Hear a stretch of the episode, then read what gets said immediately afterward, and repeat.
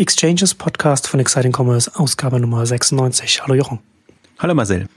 Heute wollen wir über Shopify sprechen, das seine Börsenunterlagen eingereicht hat und das auch ein bisschen mit den anderen Shopsystemen ähm, vergleichen. Du hast das ja auch schon auf Exciting Commerce mit Demandware verglichen, die Umsatzentwicklung der letzten Jahre. Und wenn man, man, man weiß es ja so, man weiß ja auch vorher schon, dass sie, dass sie natürlich auf ganz anderen Märkten unterwegs sind, aber noch deutlicher könnte man es nicht sehen als in den Zahlen. Deswegen fand ich es sehr so faszinierend, das, das mal gegenüberzustellen, weil das sind quasi die, die beiden Extreme, die man haben kann. Wobei in Anführungszeichen Extreme, weil beide natürlich ähm, SaaS-Lösungen sind und, und ähm, insofern schon in eine ähnliche Richtung gehen, aber halt die komplett äh, konträren Marktsegmente abdecken. Und ähm, ja, es bietet sich halt an. Es gibt ja relativ wenig Einblicke immer in, in Shop-Systeme. Also es gibt natürlich noch Intershop und äh, vielleicht bekommen wir jetzt dann auch ja bald Einblicke in, in Magento oder so, je nachdem, wie, wie die Dreiteilung von eBay erfolgt. Das weiß man noch nicht so genau. Ähm, aber die, ähm, das war, ich finde es doppelt interessant, jetzt speziell Shopify. A, weil wir das ja von Anfang an mitverfolgen. Da habe ich ja wirklich schon ähm, drüber geschrieben, als er nur die Ankündigung hatte, weil das war so zu so einer Zeit, wo er, ähm, also wo das wirklich bemerkenswert war, jetzt die, die Ambition, mit der sie rangegangen sind, ein, ein super leichtes Einstiegssystem ähm, zu entwickeln und meine Hoffnung war natürlich weitergehen. Das war, deswegen war das eigentlich der Vorgänger von, von Magento, die, die Hoffnung, dass da irgendwie eine neue Art von Shopping-System kommt.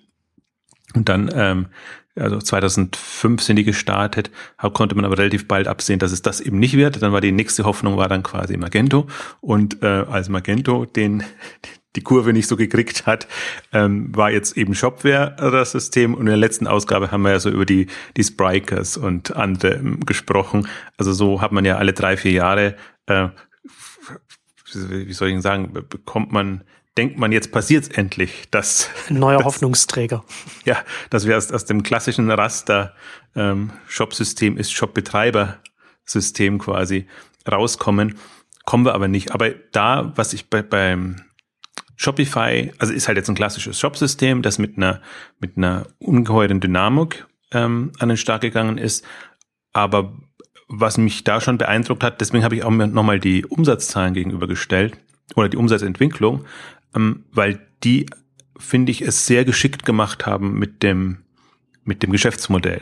Also die haben, äh, witzigerweise sind, sind erst genauso gestartet wie Demandware. Das heißt, sie haben eine Umsatzprovision verlangt haben dann umgestellt auf Subscription, dass, dass sie eine monatliche Abogebühr ähm, verlangen und haben dann jetzt im Zuge der Wachstumsstrategie ähm, es über Payment eingeführt. Und äh, man zahlt eben eine, eine Payment-Provision. Und insofern partizipieren die doch wieder an ihrem am Umsatzerfolg der Händler. Und das ist halt, ich finde es insofern geschickt, weil es es schmerzfreier ist, also für den Händler. Ja. Man ist es gewohnt, für das, ähm, für das Zahlsystem. Mh, hm, zu zahlen oder da hat man auf jeden Fall immer eine Umsatzprovision, weil man den, den, äh, den, den Provider da drin hat und ob dann noch ein bisschen mehr ist oder nicht, äh, spielt dann gar keine so große Rolle und ich glaube eben, das ist das Geschickte jetzt für Shopify. Bei den kleinen Händlern spielt es noch eine geringere Rolle. Also weil das sind jetzt ein paar gar nicht Händler, sondern es sind ja nur Leute, die was verkaufen wollen. Ähm, die sind froh, da vom Shopsystem eine entsprechende Lösung angeboten zu bekommen machen das und dann ist es einfach eine, eine sehr schicke, geschickte Lösung und sie nennen es auch noch Shopify Payments. Ähm, also wirkt das so, als ob das eine All-in-One-Lösung wäre. Also das ist die eine Richtung, die ich, die ich super spannend finde. Und das andere finde ich spannend und deswegen wird es schön zu sehen sein, wenn die an der Börse sind, weil die ja durchaus pfiffig, innovativ in Anführungszeichen unterwegs sind. Also diese Button-Thematik, die wir angesprochen haben, jetzt die, die, die ganzen Social Networks suchen sich Buttons, ähm, also Facebook, Twitter, Pinterest und wie sie alle heißen.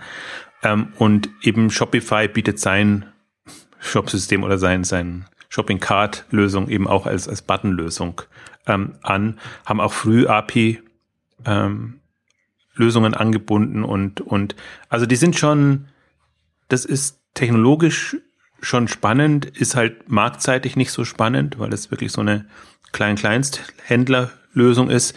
Da finde ich es jetzt nicht so berauschend, außer dass die nochmal die, die Dynamik unterstreichen können, die der Markt nimmt. Also dass die, also die, die Wachstumsraten haben sie ja genauso und was in dem Segment der Irrsinn ist, dass einfach jetzt drei gegeneinander antreten. Äh, BigCommerce, Volution und äh, Shopify, die alle drei mit viel Geld finanziert wurden und die dann so eine ähm, ja, Wachstumsstrategie haben und die sich jetzt mit den Zahlen immer gegenseitig, äh, also du merkst genau, die, die, die Pressemitteilungen sind eigentlich eher für die Konkurrenz geschrieben, als glaube mhm. ich, dass das dem Händler irgendwas nutzt, wenn der weiß, dass da vier Milliarden, acht Milliarden, 17 Milliarden, je nachdem, was sie gerade rausgeben, äh, an Umsatz gemacht wird. Ich glaube, dem, dem Händler ist ja wichtiger, dass es eine, eine bequeme, einfache Lösung ist. Und ähm, Ah, faszinierend. Also können wir gerne noch ein bisschen dann detaillierter darauf eingehen, auch auf die, die Entwicklung und die Geschichte. Aber ich finde erstmal so im, so wie sie jetzt dastehen, wie sie jetzt, wie der Ausblick ist und im Vergleich eben mit so einem etablierten Shopsystem ist das schon echt eine, eine, eine Leistung. Die können ja auch nebenbei existieren. Also die nehmen sich, das, das ist ja kein Winner-Takes-it-all-Markt. Also weder, weder Shopsystem noch wenn man äh, sagt, das, das SaaS-Segment ist auch kein, wenn der Text, also der Markt ist ja groß genug und gerade auch selbst, selbst wenn man sagt, man nimmt, man, man, man sagt, hier die Kleinhändler, hier die großen, äh, die, die, die großen Händler und selbst, selbst wenn man sagt, nur die Kleinhändler und wie du sagst, vielleicht nur so Einzelpersonen oder die, die, die etwas verkaufen wollen, selbst da können, können, können ja gut mehrere äh, Lösungen nebeneinander existieren. Absolut, das ist ja auch immer der, also das ist ja diese Kleinvieh macht auch Mist-Strategie, dass das ja oftmals eine attraktivere ähm, Herangehensweise ist, als jetzt so eine, eine Enterprise-Lösung ähm, anzubieten, wo der Markt einfach sehr beschränkt ist, wo du einfach nur eine gewisse Zahl von Kandidaten hast, an die du das überhaupt ähm, verkaufen kannst. Deswegen macht das jetzt aus, aus Gründersicht schon Sinn, jetzt aus, aus unserer Sicht eher nicht, weil das natürlich jetzt nicht die, die prägenden Händler sein werden, die da aktiv sind, sondern das ist halt eine schicke Einsteigerlösung, aber es, da sind ja viele erfolgreich, auch E-Pages, auch so ein ähm, Intershop-Derivat, ähm, dass das in der Regel über Strato und über andere äh, vertrieben wird. Weiß gar nicht jetzt genau Strato, ich glaube Strato ist gerade gewechselt, muss ich, ich weiß nicht. Also das, das ist auf jeden Fall eine, eine also eher eine, eine White-Label-Lösung, aber ähm, da weiß man eben auch, oder, oder wenn man mit dem mit dem Gründer spricht, ähm, dass das einfach eine ja,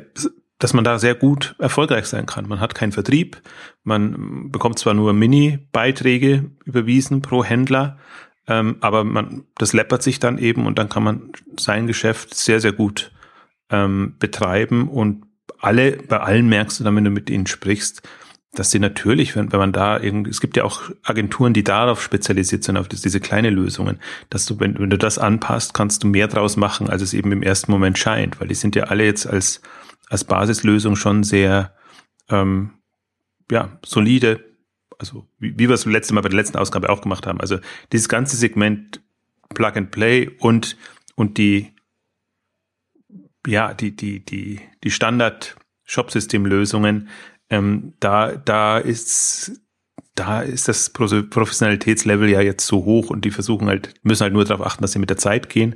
Ähm, da, da, da, da ist ja, ist ja gar nichts einzuwenden. Deswegen ähm, finde ich sehr spannend, da einfach mal über das Geschäftsmodell und über diese Optionen zu sprechen. Ja, ähm, und nach einer kurzen Unterbrechung wollte, möchte ich ja auch noch eine Frage zum dazu stellen, wie äh, Shopify äh, international aufgestellt ist. Anruf bei Shoplupe. Alltag aus dem E-Commerce-Beraterleben. Ehrlich, kompetent, sympathisch, bayerisch. Das Telefongespräch mit Johannes Altmann und David Reiner von Shoplupe.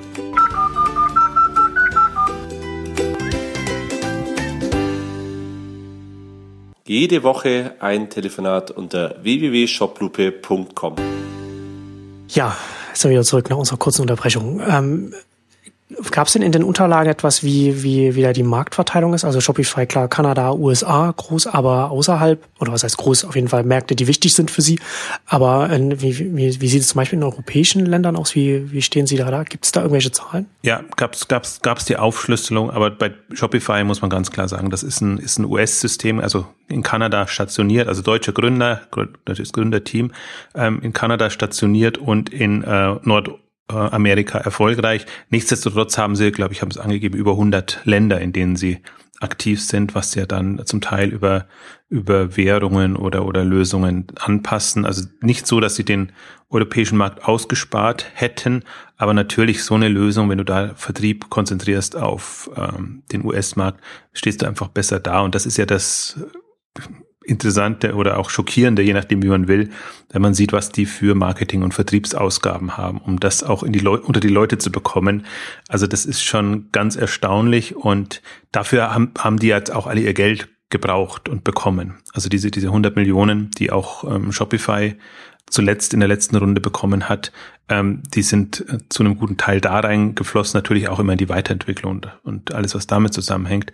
Ähm, und da denke ich halt, konzentrieren sie sich auf den den amerikanischen Markt und nehmen natürlich alles mit. Also klar ist es nicht im ersten Moment nicht eingeschränkt, aber das ist schon, finde ich, so eine so eine Tendenz, die man sieht. Also deswegen, das ist das Interessante ist ja, dass also wo, wo, wo passiert was bei den Shop-Systemen? Ähm, also in der in dieser dieser großen Dynamik ähm, klar, das, da sind die Amerikaner natürlich weit vorn. Also da sowohl jetzt, wenn man sich Magento mal angeguckt hat oder, oder jetzt eben die und das eben drei gleich auf einmal da kommen. Ähm, wohingegen jetzt bei den anderen, wenn man sich den, den, den deutschen Markt anguckt, also ähm, da ist immer noch eine Hybris stark und am stärksten und ähm, Shopware eben jetzt ähm, oder Oxid oder andere, das sind schon die, die Local Player, sage ich jetzt mal. Und das Interessante, auch PrestaShop versucht jetzt auch international, die, die kommen aus Frankreich. Und ähm, es gibt schon, und England ist nochmal ein anderer Markt. Also der, der, der europäische Markt ist dann auch ein ganz, ganz äh, ähm, fragmentierter in dem Sinn, aber die, die, also die einzigen, die es so ein bisschen geschafft haben, war wirklich Magento, die da, die da vorangekommen sind. Aber ich glaube jetzt mit so einer Shopify-Lösung ähm, ja, die, also die müsst, die, wahrscheinlich, wenn, wenn ich die wäre, dann würde ich mir eher einen, einen asiatischen Markt oder irgendwas raussuchen, wo, wo einfach da der Anfang noch da ist und wo einfach der, der, der, der Anspruch, jetzt eine günstige Einsteigerlösung anzubieten, mehr zieht. Wobei ja dann, wobei es ja dann auch wieder da auf, auf die Nationen ankommt. Dann hat man ja auch wieder in, in Japan einen Rakuten, in, in China einen Alibaba, wo die Händler dann auch dann da stattfinden und WeChat und so weiter, wo sie dann gar nicht äh, ein Shopsystem ein eigenes äh, brauchen, weil sie gar keine eigene Webseite haben. Gut, dass du es nochmal sagst, das wollte ich mich vorher einwenden. Das ist mir ganz, ganz entfallen, als, als, weil das, was, der, die Grenze ist ja fließend zwischen einem, einem ja. Shopsystemhersteller mit vielen kleinen Händlern und einem Marktplatz. Das, das ist für mich ja so das Phänomen, dass diesen Schritt eigentlich niemand geht. Also, dass das Shopify nicht einen, einen Marktplatz daraus macht, aus, aus ihren ganzen kleinen Händlern. Oder, also, muss nicht nur Marktplatz sein, kann auch irgendeine, irgendeine andere Social was auch ihr Plattform sein oder jetzt im mobilen Bereich. Also das, das, weil, weil eben man ja davon ausgehen kann, die einzelnen Händler für sich sind nicht überlebensfähig. Und ähm, andererseits denke ich mir jetzt mit so einem, deswegen fand ich das, das Businessmodell faszinierend. Wenn du natürlich ein Businessmodell hast, das nur auf, auf Abo ähm, Subscriptions äh, einzahlt, dann bist du nicht in der Verpflichtung, dass du groß Marketing machst, weil du partizipierst nicht am Umsatz, also kannst du wäre das, wäre das eher so, so eine Goodwill-Aktion. Ähm, aber wenn man am Umsatz partizipiert, dann könnte man ja eigentlich schon in die Richtung denken. Da ist mir noch keins bekannt, das als, als Shopsystem gestartet ist und dann diese Kurve gekriegt hat, weil das, das fände ich eigentlich den, den attraktivsten Weg. Also deswegen fand ich auch diese Bepardo-Lösung, wie es am Ende hieß, also eigentlich Mosaik, wie es am Anfang hieß, von, von, von Shopware so geschickt, ähm, einfach um, um diesen Aspekt reinzubekommen. Aber ich, ich hätte da jetzt nicht, wie, wie Shopware mit Bapado gemacht hat, einen Marktplatz, expliziten Marktplatz draus gemacht, ähm, sondern die, die waren nochmal in einer anderen Situation, dass sie wirklich die Vernetzung hinbekommen hätten, dass quasi jeder Shop zum Marktplatz wird. Das ist ja auch nochmal eine, äh, eine Variante, dass man die, die, die Produkte dann auch entsprechend reinbekommt. Also ich bin, bin mal gespannt. Ich weiß nicht warum. Ich glaube, das liegt daran, dass, dass alle eben immer so die Händler, den Händlern helfen wollen ähm, und, und entsprechende Lösungen anbieten und dass dieses, dieses, das ist interessanterweise ist nicht, also das, das Kuriose an, an diesem, der ganzen Konstellation ist, ähm, alle Shopsystemhersteller haben ja Anbindungen an Marktplätze. Das ist ja, deswegen kann man nicht sagen, dass das, dass denen das überhaupt nicht bewusst wäre, hm. irgendwie, dass es noch was, was anderes gibt. Aber keiner hat sich so gedreht, dass, dass er sagt, ähm, nee, ich, wenn, wenn die jetzt sagen, da 150.000 fast Händler, ähm, dass man sagt, dass das, also wenn da nur jeder ein Produkt hat, ist es, ist es schon mal ein attraktives Sortiment und dass man dann so einen Marktplatz auch nutzen könnte, um einfach neue Händler heranzuziehen. Ich weiß, er, mir, verstehe nicht, warum das nicht passiert. Ähm, ich, ähm, aber wenn man es mal so ein bisschen weiterdenkt, oder Etsy, jetzt sind ja zwei, also Etsy auf der einen Seite geht an die Börse und Shopify auf der anderen Seite geht an die Börse. Und was ist da der große Unterschied? Eigentlich nicht wirklich. Also Etsy ist in dem Sinne auch ein Shopsystem, eine, eine, eine Plattformsoftware. Und ähm, das ist schon, ich, ich stutze manchmal, ich verstehe man, so manche Entwicklung nicht. Ähm, wahrscheinlich, weil ich auch nicht so, so, so, so, so wirklich drin bin in, in, in, in dem Sinne, also dass, dass ich eben da, äh, also ich bin immer so überpflegemäßig natürlich unterwegs und da stutzt man eben, wenn man, ja. wenn man sich die, die Zahlen vom einen anguckt, die Zahlen vom anderen eigentlich dieselben Gedanken letztendlich wieder macht. Ja, wenn man einen Schritt zurück macht, also wie du schon sagtest, dann ist der Unterschied zwischen, zwischen einem Shopify und einem Etsy äh, in, nicht sehr groß, nur dass sie eben aus einer anderen Richtung kommen und, und, und, und mit unterschiedlichem Selbstverständnis da agieren. Und da stellt sich ja vielleicht auch die Frage, ob dann ein, ein, ein, ein Shopsystemanbieter wie, wie jetzt Shopify einfach vielleicht von der eigenen Selbstwahrnehmung äh, sich zurückhält und, und sich gar nicht und sich nicht genügend als, als ein Dienstleister sieht, der dann ganz viele verschiedene Sachen anbieten könnte, die, die eben nicht bei einer, bei einer rein technischen Lösung aufhören müssen, die dann auf, auf einer, auf einer URL dann einfach abrufbar sind, sondern was könnte man denn gerade, wenn man irgendwie ein SaaS-Anbieter ist, der halt jetzt auch schon nicht nur ja, wie du, wie du Demandware ein paar hundert äh, äh, Händler hat, große, große Händler und Brands, sondern eben sehr viele, 150.000. Und was könnte man mit der Masse an, an, an Kunden, was könnte man denen noch anbieten, was könnte man machen? Also das ist ja dann ein eigener Distributionskanal, der dann da dran hängt, wäre ein Marktplatz. Und da gibt es ja noch ganz andere Möglichkeiten Richtung, Richtung Logistik und so weiter, was man, was, wo man sagen könnte, okay, das, da muss man, das muss man ja auch, muss auch nicht aus der eigenen Hand kommen, sondern man kann ja auch mit Partnern zusammenarbeiten. Was, da gibt es ja viele Möglichkeiten. Aber dazu muss man, glaube ich, erst einmal den nächsten Schritt machen und, und sagen okay, und, und, und sich sehr viel stärker als, als, als ein Dienstleister erst einmal äh, wahrnehmen und von der Richtung aus dann auf die eigenen, auf die eigenen Händlerkunden dann schauen. Ist so witzig, weil, weil das, das, das, dass ich oder wir jetzt erst wieder draufkommen, weil genau diese, dieser Vergleich hätte ja auch nahegelegen. Jetzt, jetzt die Unterlagen sind neu heraus und die Shopify-Unterlagen gegenüberstellen. Und jetzt, wo ich mir das überlege, ist, ist, ist ganz interessant, weil die sind ja zur selben Zeit gestartet. Und am Anfang habe ich mir die auch so angeguckt, weil die beide haben die so die 10 Millionen Marke so groß gehangen, wann sie, wann sie das erste Mal 10 Millionen äh, Dollar in dem Fall Umsatz gemacht haben. Und die waren da relativ nah beieinander. Und wenn man sich jetzt mal anguckt, ähm, Etsy und, und ähm, Shopify, dann Etsy liegt jetzt knapp so bei zwei Milliarden ähm, Dollar Umsatz, war glaube ich so die Schwelle, wenn ich das richtig in Erinnerung habe, und Shopify bei 3,8 Milliarden. Und daran sieht man eigentlich schon die Dynamik. Und, und das, was mich halt bei Shopify so fasziniert hat, ist eben, dass sie diese also dass sie im, im, im Händlerwachstum eben weniger stark wachsen als im Umsatz pro Händler, also im, im Gesamtumsatz letztendlich Außenumsatz.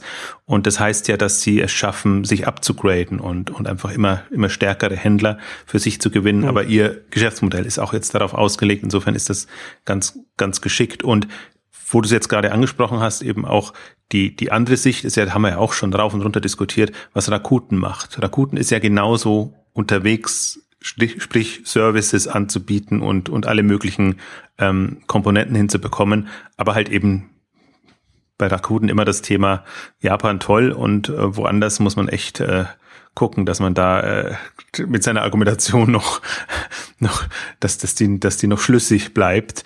Aber die, die, die Grundidee ist so. Also man könnte schon jetzt, man kann, also das wäre halt mal mein spannender Ansatz, in, in Shopify als Rakuten zu denken. Äh, was, was genau. müsste da passieren. Und ich finde, das ist ja eines, das, das liegt halt an dem, dem SaaS-Modell nahe. Deswegen würde ich das wahrscheinlich auch von den anderen Shop-Systemen gar nicht so erwarten, ja. die man separat installiert und irgendwie was, was baut oder auch weiterentwickelt. Aber von einem quasi zentral als SaaS-Anbieter hast du ja letzten Endes schon, schon die Grundkonstellation, um eben die Sachen dann noch, um das weiterzuentwickeln. Und du hast schon die konstante Beziehung zu deinen Händlerkunden und, und einfach die Möglichkeit, neue Sachen auszurollen. Ich hoffe ja, also ich, ich traue dem ja jetzt sehr viel zu. Also die, die haben jetzt zehn Jahre durchgehalten und es gibt einen sehr schönen ähm, Bericht, der ist, äh, Tobias Lüttke ist, ist ähm, CEO des Jahres in Kanada geworden und da gab es ein sehr schönes Porträt in einer großen ähm, Zeitung und da haben sie wirklich nochmal auch so seine CEO-Wertung, nenne ich es jetzt mal, Revue passieren lassen, weil er eigentlich, das ist ein Hardcore-Techie, also das, der, der hat wirklich als Entwickler begonnen. Damals hat, hat er noch jemanden gefunden, der da so ein bisschen den, den, den Business-Part ähm, äh, drin hatte, der viel älter war als er und der hat aber irgendwann dann die Lust oder die Geduld verloren, ist dann raus und dann musste er quasi sich überlegen, ähm, ist er ein CEO, was er nicht ist, oder wie wird er möglichst schnell ein, ein, ein CEO? Und das ist ja das Spannende immer so bei, bei Tech-CEOs. Ich habe immer das Gefühl, die, die Stories ähneln sich dann schon immer gleich. Und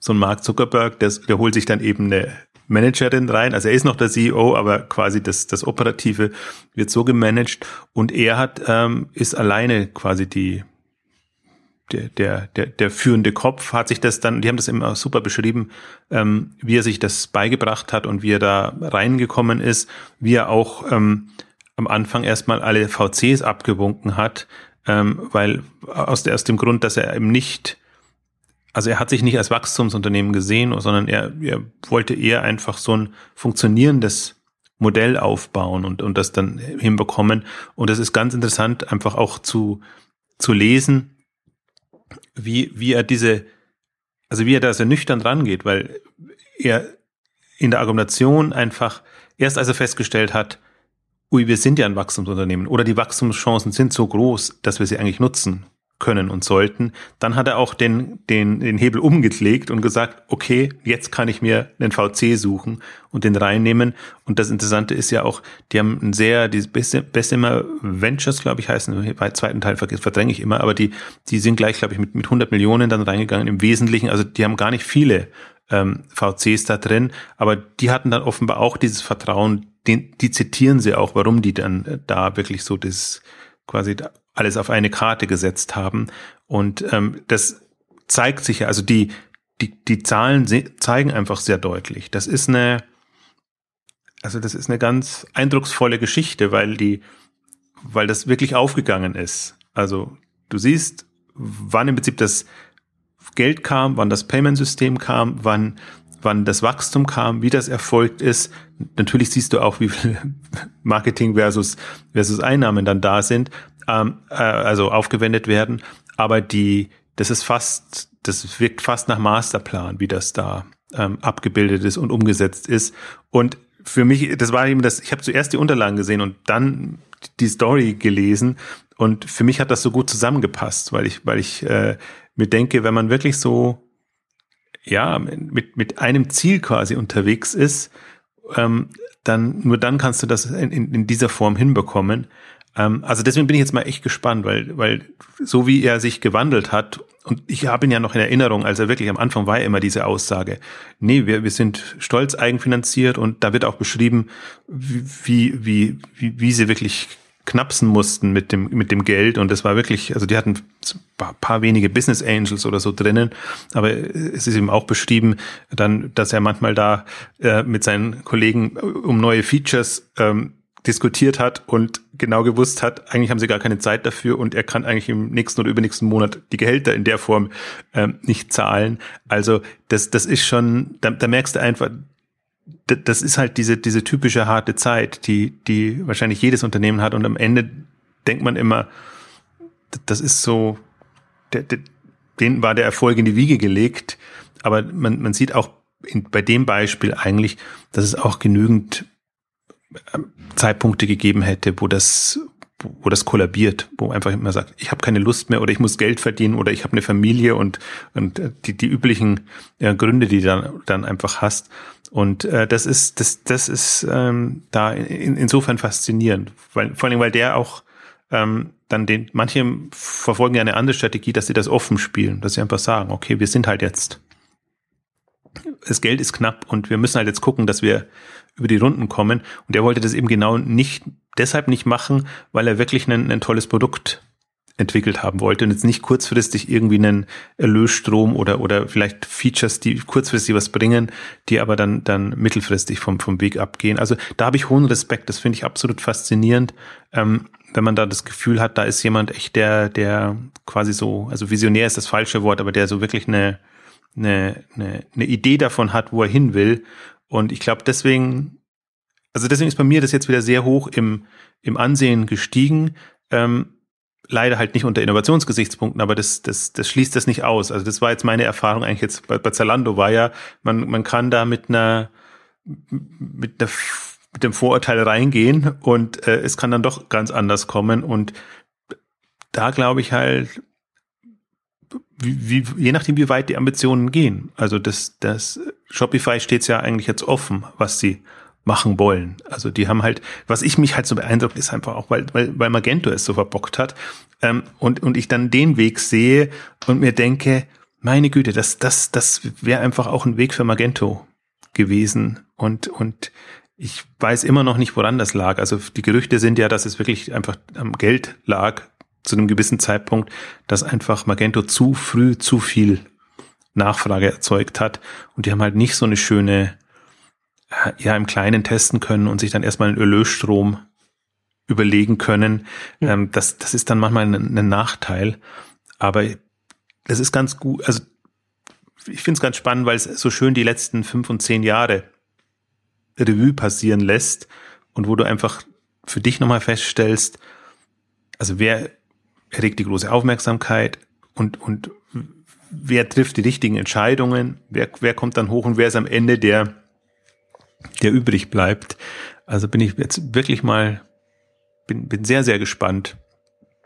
Also, dass der Börsengang gelingt, das glaube ich jetzt gar mal. Das, das läuft ja gerade für alle sehr, sehr gut. Und ähm, da, das Schöne ist jetzt für Shopify natürlich, dass es so Demandware und andere gibt auch diese großen Hybris-Exit.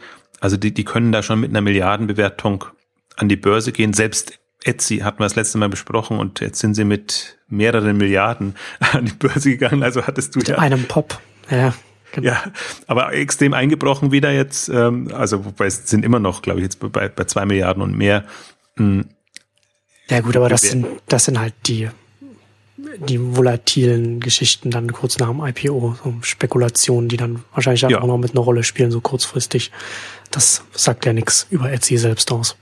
Nein, und das ist ja auch, das ist ja Teil des Systems. Das wird ja, ja wird ja extrem hochgetrieben. Aber ähm, für mich das Phänomen ist einfach nur, das sind alles Modelle, die von Provisionen leben.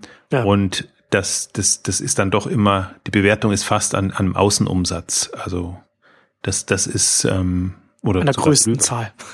an der größten Zahl, ja. Und, und wo sonst immer so, so drauf geachtet wurde, dass das die Provisionen sind. Also wenn wir an, uns an den ganzen Groupon-Ärger noch, noch erinnern. Also das, was war das für ein Hin und Her, dass die eben nicht den Außenumsatz äh, nehmen durften. Und da, die haben sogar noch größere Margen gehabt als jetzt all diese. Jetzt wir in seinen zehn Prozent oder oder jetzt hier was, was bleibt, also das ist ja nicht an, das sind, sind weit unter, unter zehn Prozent, ähm, da, da, da weiß man immer nicht, da stutzt man immer. Also ich stutze noch aus einem anderen Grund, weil ich, weil ich sehe, wie, wie, wie so Marktplätze wie Farfetch, wie die hoch bewertet sind, wohingegen so Angebote wie, wie, wie Stylight und Stylefruits ähm, einfach nicht so hoch bewertet werden, nur weil sie eher über Affiliate arbeiten und vielleicht nicht nicht das, das auch vereinnahmen an Geld, was, was, was, was letztendlich über die Plattform fließt. Ich, mir, mir ist noch nicht klar, wie da, also da wird mit zweierlei Maß gemessen, aber mir ist noch nicht klar, wo genau das, die, das Kriterium ist. Also besser werden die, die, die, dies vereinnahmen auch nicht dadurch, wenn, wenn nicht mehr übrig bleibt. Also eine sehr, sehr ähm, kuriose Situation eigentlich. Ja, auf jeden Fall. Ähm also ja, gerade gerade vom von dem, du hast ja schon, du hast ja Magento jetzt auch schon ein paar Mal angesprochen, gerade vor dem Hintergrund mit was mit Magento passiert ist und passiert, ähm, ist es natürlich auf jeden Fall jetzt sehr äh, interessant und gut, dass jetzt Shopify an die Börse geht und dann eigenständig dann bleibt. Und da habe ich dann auch direkt nach der kurzen Unterbrechung dann auch eine Frage bezüglich des K5-Depots. Sales Supply bietet Ihnen weltweite Plug-and-Run-Lösungen im Bereich Kundenservice, Online-Marketing und Logistik-Outsourcing als Full-Service oder im Baukastensystem. Für unseren Kunden Hammersport betreuen wir in Skandinavien, sämtliche Online-Marketing-Aktivitäten auf allen Kanälen. Erfahren Sie in den nächsten Podcasts, warum auch Kunden wie Zoo Royal und andere Unternehmen national und international auf Sales Supply setzen. Sales Supply, enabling global e-commerce. So, jetzt kurz nach der Unterbrechung sind wir wieder da. Ähm, meine Frage jetzt, ohne dass du, du wirst wahrscheinlich jetzt noch nicht genau angeguckt haben, aber wäre, wäre denn die, wäre denn grundsätzlich so die, die, die Shopify-Aktie auch was für, für das K5-Depot oder, also ja, nein, vielleicht? Kannst du dir das vorstellen? Ja, das Interessante ist ja, dass, dass momentan überall alles Mögliche an die Börse geht, sage ich jetzt mal. Ja. Und äh, das, das für das Depot haben wir uns ja be bewusst entschieden, da nur Händler reinzunehmen und, und, mhm. und sagen wir mal, handelsnahe ähm, Thematiken. Da, da wäre Etsy wäre so ein Kandidat, könnte man überlegen. Ähm, Shopify nicht, weil das ist schon eher Technologiedienstleistung.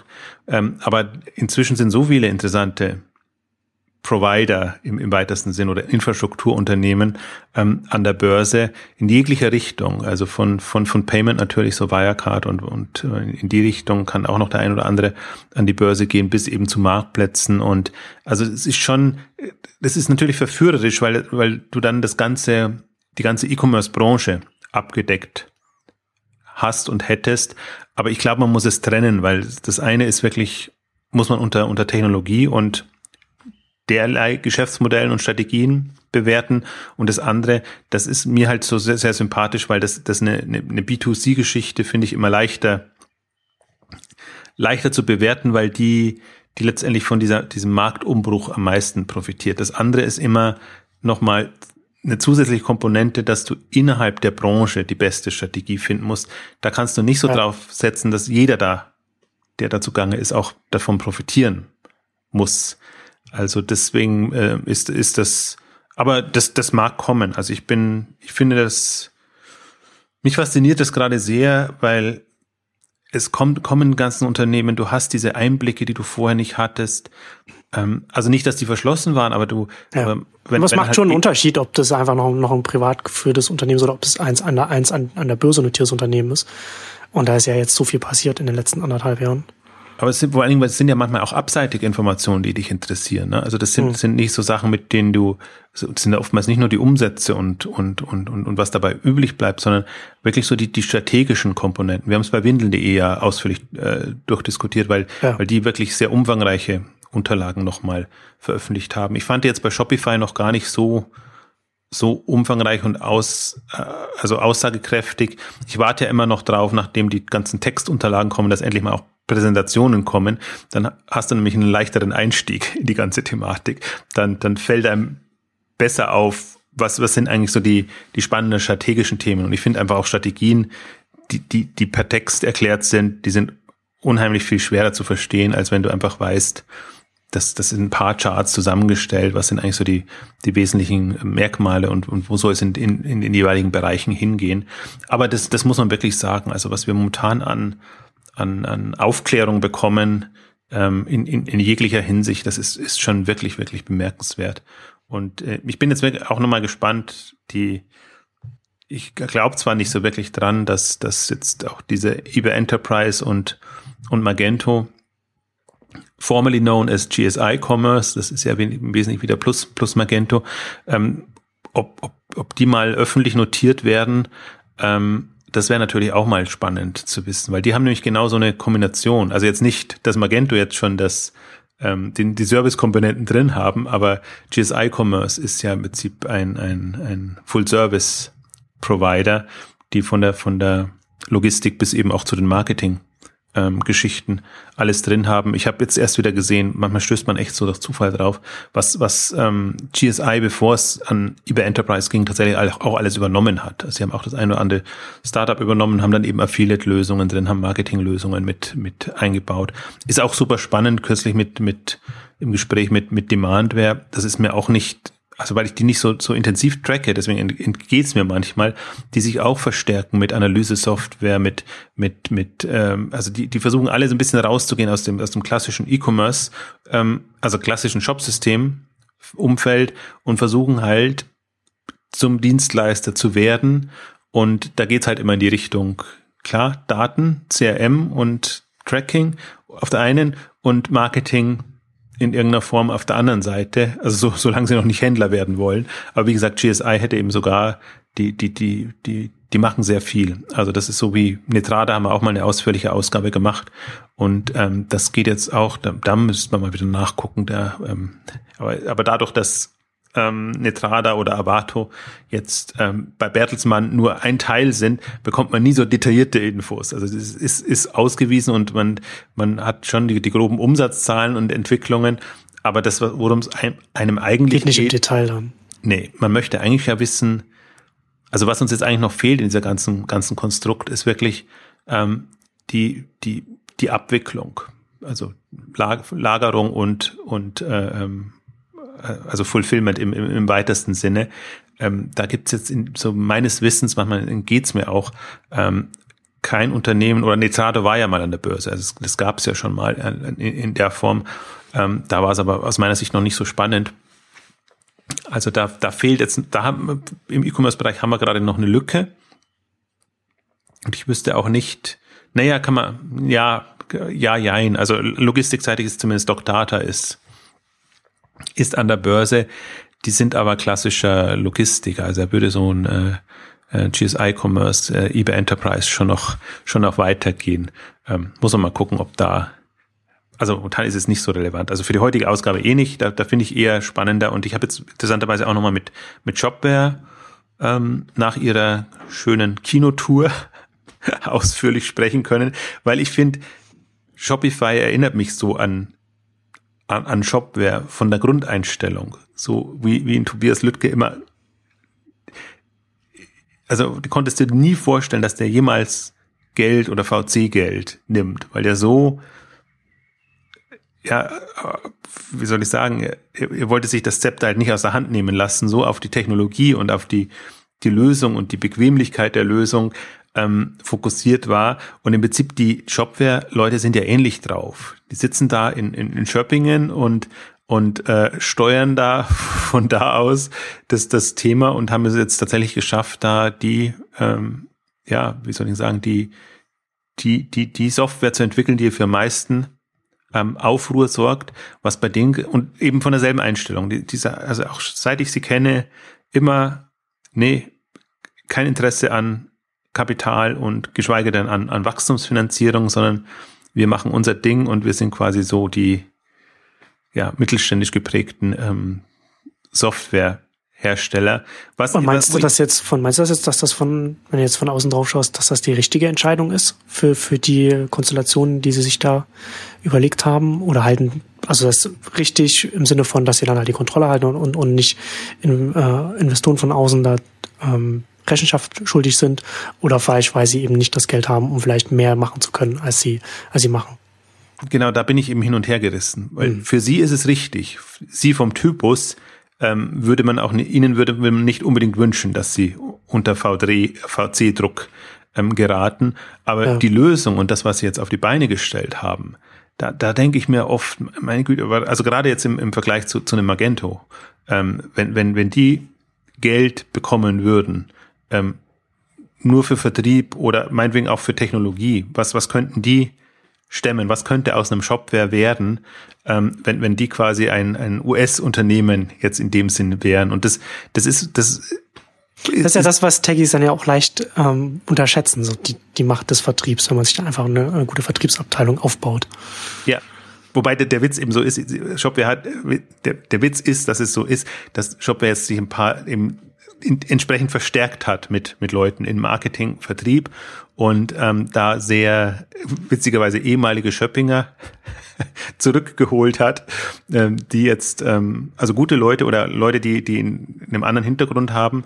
Ähm, das ist manchmal ganz erstaunlich, dass man dann quasi überhaupt Zugriff hat, weil das ist halt für die unheimlich schwer, schwer Leute jetzt nach Schöppingen zu bekommen. Deswegen ist das alles Tobit sitzt da und und eben jetzt Shopware und deswegen sind das viele ehemalige Leute daraus. Also ist schon so ein so ein so ein kleines wie soll ich sagen, so ein kleiner Kern oder Cluster, wenn man so will, da im Münsterland, aber ist jetzt nicht, da, da kann man nicht unendlich ähm, Leute auch hinbekommen. Also es ist wirklich abgelegt. Mhm. Das merkt man jedes Mal, wenn man an zu den Community Days. Also das, das ist, es ist schön dort und es passt alles. Aber das ist wirklich, man muss es mögen und selbst die, die Mitarbeiter ist jetzt offenbar jetzt schon so, dass die einen in Münster wohnen, die anderen in Düsseldorf und das dann entsprechend in Kauf nehmen.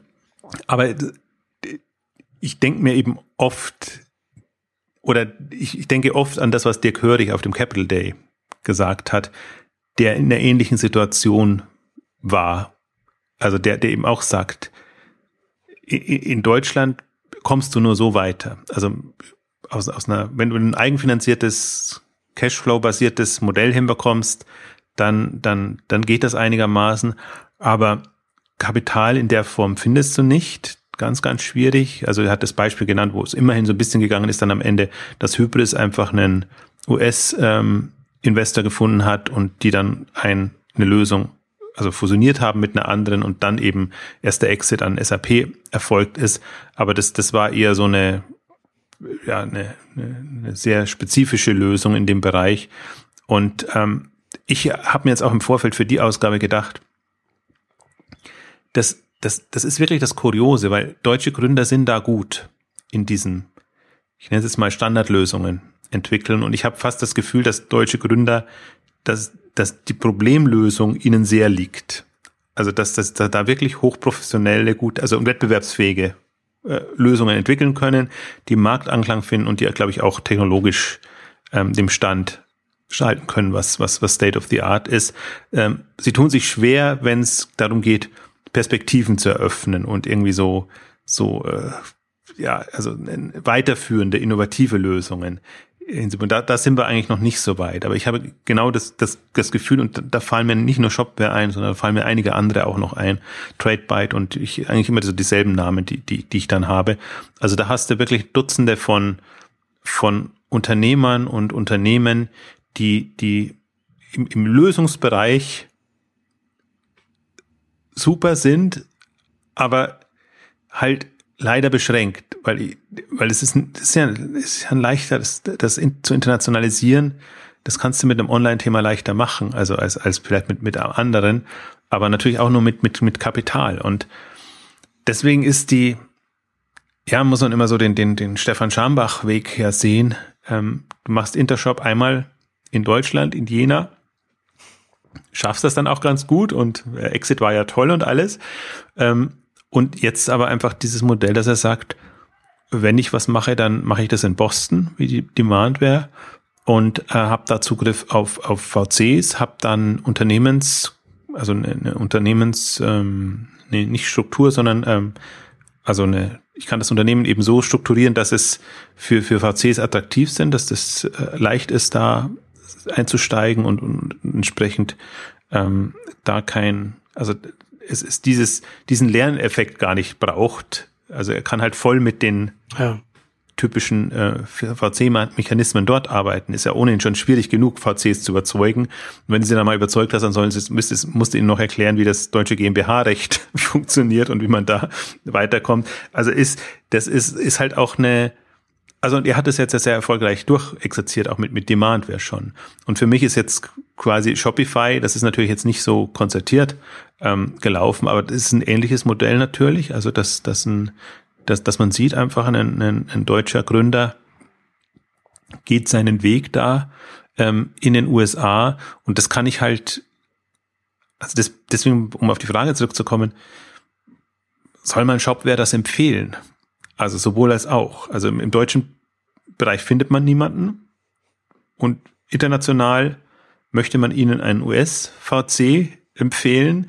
Also ich würde es ihnen so gönnen, weil, weil ich mhm. wirklich glaube, die, die können, auch die können das reißen, was eigentlich ein Magento nicht gerissen hat. Und ähm, ja, also irgendwo muss ja die, ähm, wie soll ich sagen, es wäre halt schade, wenn, wenn, wenn, wenn, wenn sich die deutsche Gründerszene, und da zählen die ja auch dazu, äh, einfach unter Wert schlägt. Ja. Aber da stellt sich ja dann auch die Frage, warum ist das kein Thema für, für deutsche VCs? Also wäre doch eigentlich auch ein handfestes Thema, wo man, ja, wo man jetzt, wo man, wo man sagt, also vielleicht nicht so super sexy, aber halt auch, aber, aber doch auch ein Thema, was ja auch zum, den, den, den zum Teil risikoaversen äh, deutschen VCs eigentlich auch zusprechen müsste, so Shop-Systeme, oder?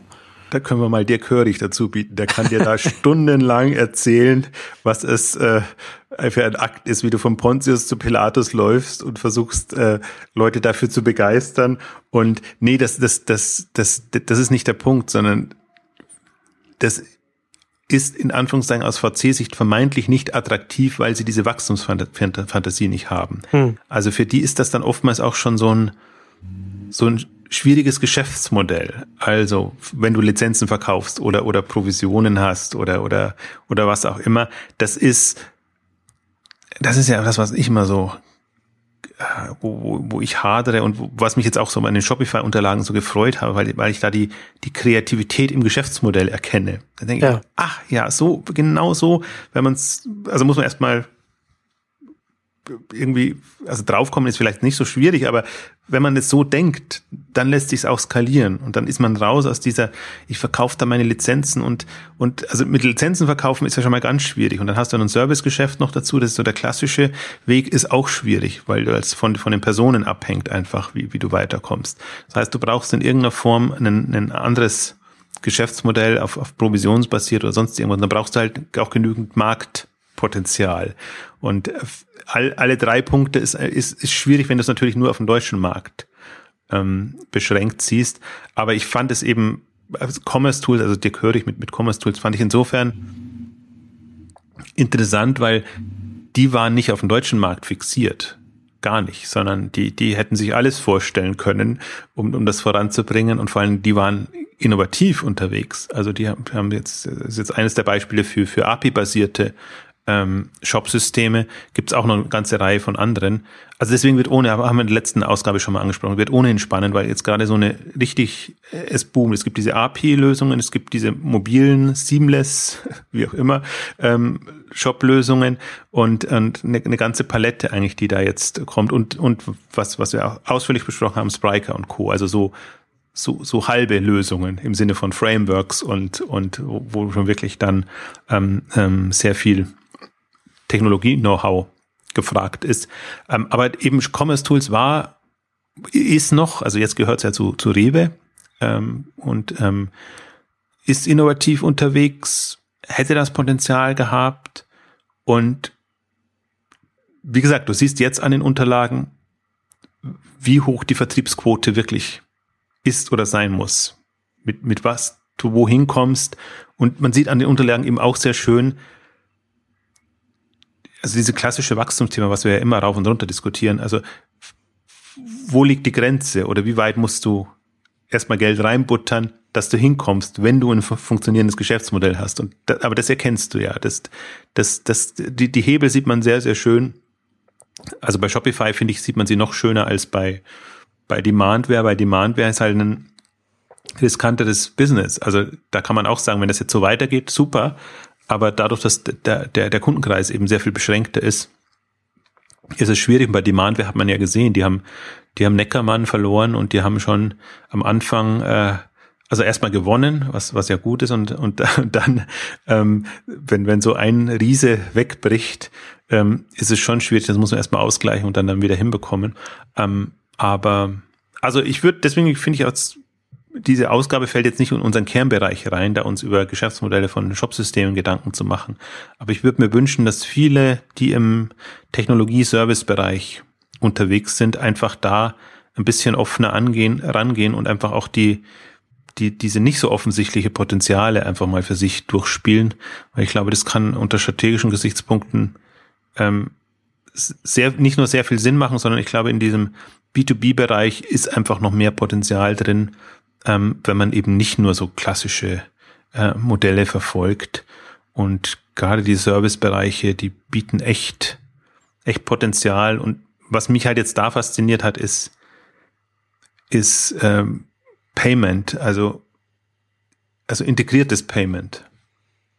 Und irgendjemand hat mir jetzt gesagt, dass es, dass es keine eigene Lösung ist und dass es quasi so ein White Label von Stripe ist ähm, was sie da haben. Ähm, aber das ist egal. Also die, allein nur diesen Gedanken zu haben, ich habe Shop-System plus Payment-System in einem und habe dann eben dadurch mein, mein Erlösstrom ähm, gesichert. Und es kann, kann sicherlich auch was anderes sein, aber ähm, das hat mir, das hat mir echt zu denken gegeben, weil oftmals ist man auch in der Situation, dass man auch mit, mit Gründern zu tun hat, die dann halt eher im B2B-Bereich ähm, unterwegs sind und wo man echt manchmal so ein bisschen am Schlauch steht. Was, was könnten denn da jetzt wirklich Geschäftsmodelle sein, die, die ein Wachstumspotenzial haben und wo man da einfach auch ähm, ja, also die, diese ganze, was mich halt so fasziniert dran, auch an den Geschäftsmodellen, ist einfach, dass die, diese Online-Dynamik dann voll wirkt. Also diese Skaleneffekte und Multiplikationen ja. und äh, also Multiplikatoren, so wollte ich sagen.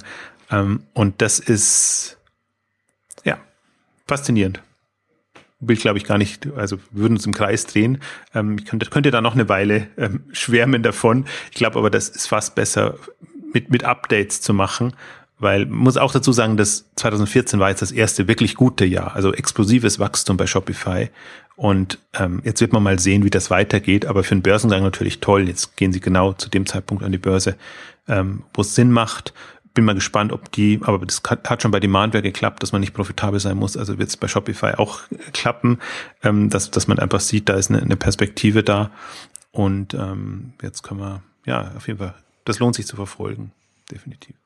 Genau, da können wir ja dann, werden wir ja dann beobachten, was äh, Shopify dann macht und dann bekommen wir jetzt ja auch regelmäßig Zahlen und dann können wir das, kann man das ja dann auch einschätzen, wie dann, wie dann die neuen Initiativen laufen oder wenn sie halt einfach so weitermachen wie bisher oder was auch immer. Das werden wir ja dann, werden wir ja jetzt verfolgen können. Jetzt brauchen wir nur noch Zahlen von, von Shopware wäre schön, wenn da solche Indikatoren im Vergleich dazu herauskämen, falls jemand zuhört. Ähm, und damit man so ein bisschen eine, eine Relation hat. Also jetzt nicht im Gesamtumsatz, aber in dem, also zum Benchmark ähm, eben auch auch fahren kann. Was ist denn der Umsatz pro Händler? Was was was also in, was sind die Dynamiken, die Wachstumsdynamiken? Auch äh, ein anderer Kandidat ist natürlich auch noch PrestaShop. Also das das ist natürlich dadurch dass das ist immer das, wenn es am deutschen Markt keine keine Relevanz hat, damit missachtet man es immer. Aber es gibt natürlich auch in anderen Märkten ähm, also Systeme, die funktionieren ja letztendlich alle gleich. Also das, äh, die, und die, die veröffentlichen ein bisschen mehr, deswegen muss man sich das nochmal wieder ein bisschen anschauen.